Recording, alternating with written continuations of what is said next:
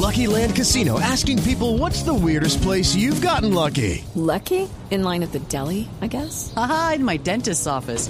More than once, actually. Do I have to say? Yes, you do. In the car before my kids' PTA meeting. Really? Yes. Excuse me, what's the weirdest place you've gotten lucky? I never win and tell. Well, there you have it. You can get lucky anywhere playing at LuckyLandSlots.com. Play for free right now. Are you feeling lucky? No purchase necessary. Void where prohibited by law. 18 plus. Terms and conditions apply. See website for details. Y Paulo César Villar, uno de los atletas más importantes de Colombia en eh, toda su historia, un hombre que participó en Juegos Olímpicos en Atenas, en Beijing y en Londres, pues es el representante de nuestros deportistas y por eso lo hemos invitado el día de hoy al radar en Blue Radio. Paulo César, buenas tardes. Muy buenas tardes, muy contento de estar aquí pudiendo dar todas estas explicaciones. Paulo César, ¿ya están más tranquilos luego del grito en el cielo que se puso y de la queja y la denuncia y los anuncios que se han hecho desde el gobierno en el sentido de que no sería drástico el recorte para el deporte en el presupuesto del año entrante?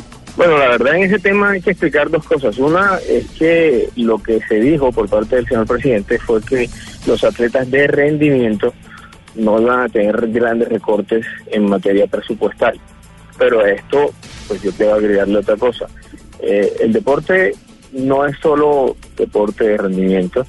Eh, si bien es cierto, nuestras principales figuras van a tener todo el acompañamiento, todo mm, el apoyo por parte del órgano gubernamental, en este caso con deportes, por los recursos que recibe el gobierno central, es inaudito, me parece a mí, que la actividad que más logros le da al país, que no tiene los problemas de corrupción, que no tiene los inconvenientes que han tenido otras actividades en el país o u otros eh, órganos gubernamentales, pues es sujeto de un descuento en su política de ingresos. Paulo, eh, el presidente y el ministro de Hacienda y Coldeportes y el Comité Olímpico han intentado aclarar la situación en estas últimas horas.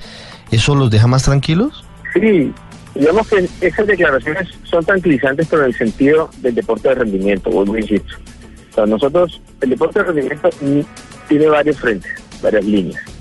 Una de ellas es el deporte de rendimiento, son todas aquellas deportistas que ustedes ven y nosotros vemos lo mismo, que estuvo en el programa Deportista Apoyado, eh, son aquellos deportistas que van a los Juegos Olímpicos, son todos nuestros grandes deportistas, héroes de la nación, que nos llenan de alegría cada vez que, participan. Pero otra cosa, pues son nuestros niños, otras cosas son los jóvenes que están en formación deportiva. Si se descuentan los recursos para eh, infraestructura, muy posiblemente eh, ciudades apartadas y lejanas no van a tener la posibilidad de modernizar sus escenarios o tener nuevos escenarios o simplemente tener escenarios. O sea, la práctica deportiva va a ser relegada a grandes ciudades que sí tienen infraestructura. En ese sentido, pues muchos jóvenes no van a tener la posibilidad de ser María Pajón o Catherine Ibargüen o Nairo Quintana. Muchos jóvenes tendrán que viajar a grandes ciudades para poder ejercer la práctica deportiva y al final poder aspirar a ser eh, uno de estos grandes atletas. Entonces, de 40 y pico millones de habitantes que tiene el país, pues podemos tener cobertura en deporte en muy pocos o en pocos. Eso no es lo que dice la Carta Fundamental en cuanto al eh, derecho que tienen todos los ciudadanos a hacer actividad física y deporte. Entonces, eh, si miramos los recursos de, la nación eh, gastados o malgastados en muchas cosas, el sector político, los ingresos que cuentan con los que cuentan el Congreso de la República, eh, grandes salarios, ostentosos viajes, eh, un innumerable número de gastos en muchas cuestiones que no son productivas para el país. Cualquiera de los medallistas, cualquiera de los jóvenes, hace 10 veces el trabajo diplomático que cualquiera de los políticos que hoy está en el Congreso de la República y no recibe grandes eh, beneficios, por así decirlo. El mayor sueldo que tiene un deportista como Katherine Ibargüen, por ejemplo, son aproximadamente eh, 6 millones de pesos mensuales, ¿cierto?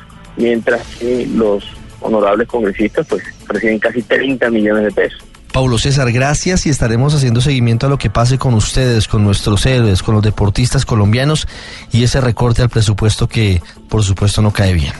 Hombre, estamos aquí muy pendientes, gracias a ustedes por hacer públicas y visibles nuestras querellas y en ese sentido pues estamos de todas maneras muy abiertos esperando que de verdad algún día nos sentemos bien a hablar de deporte.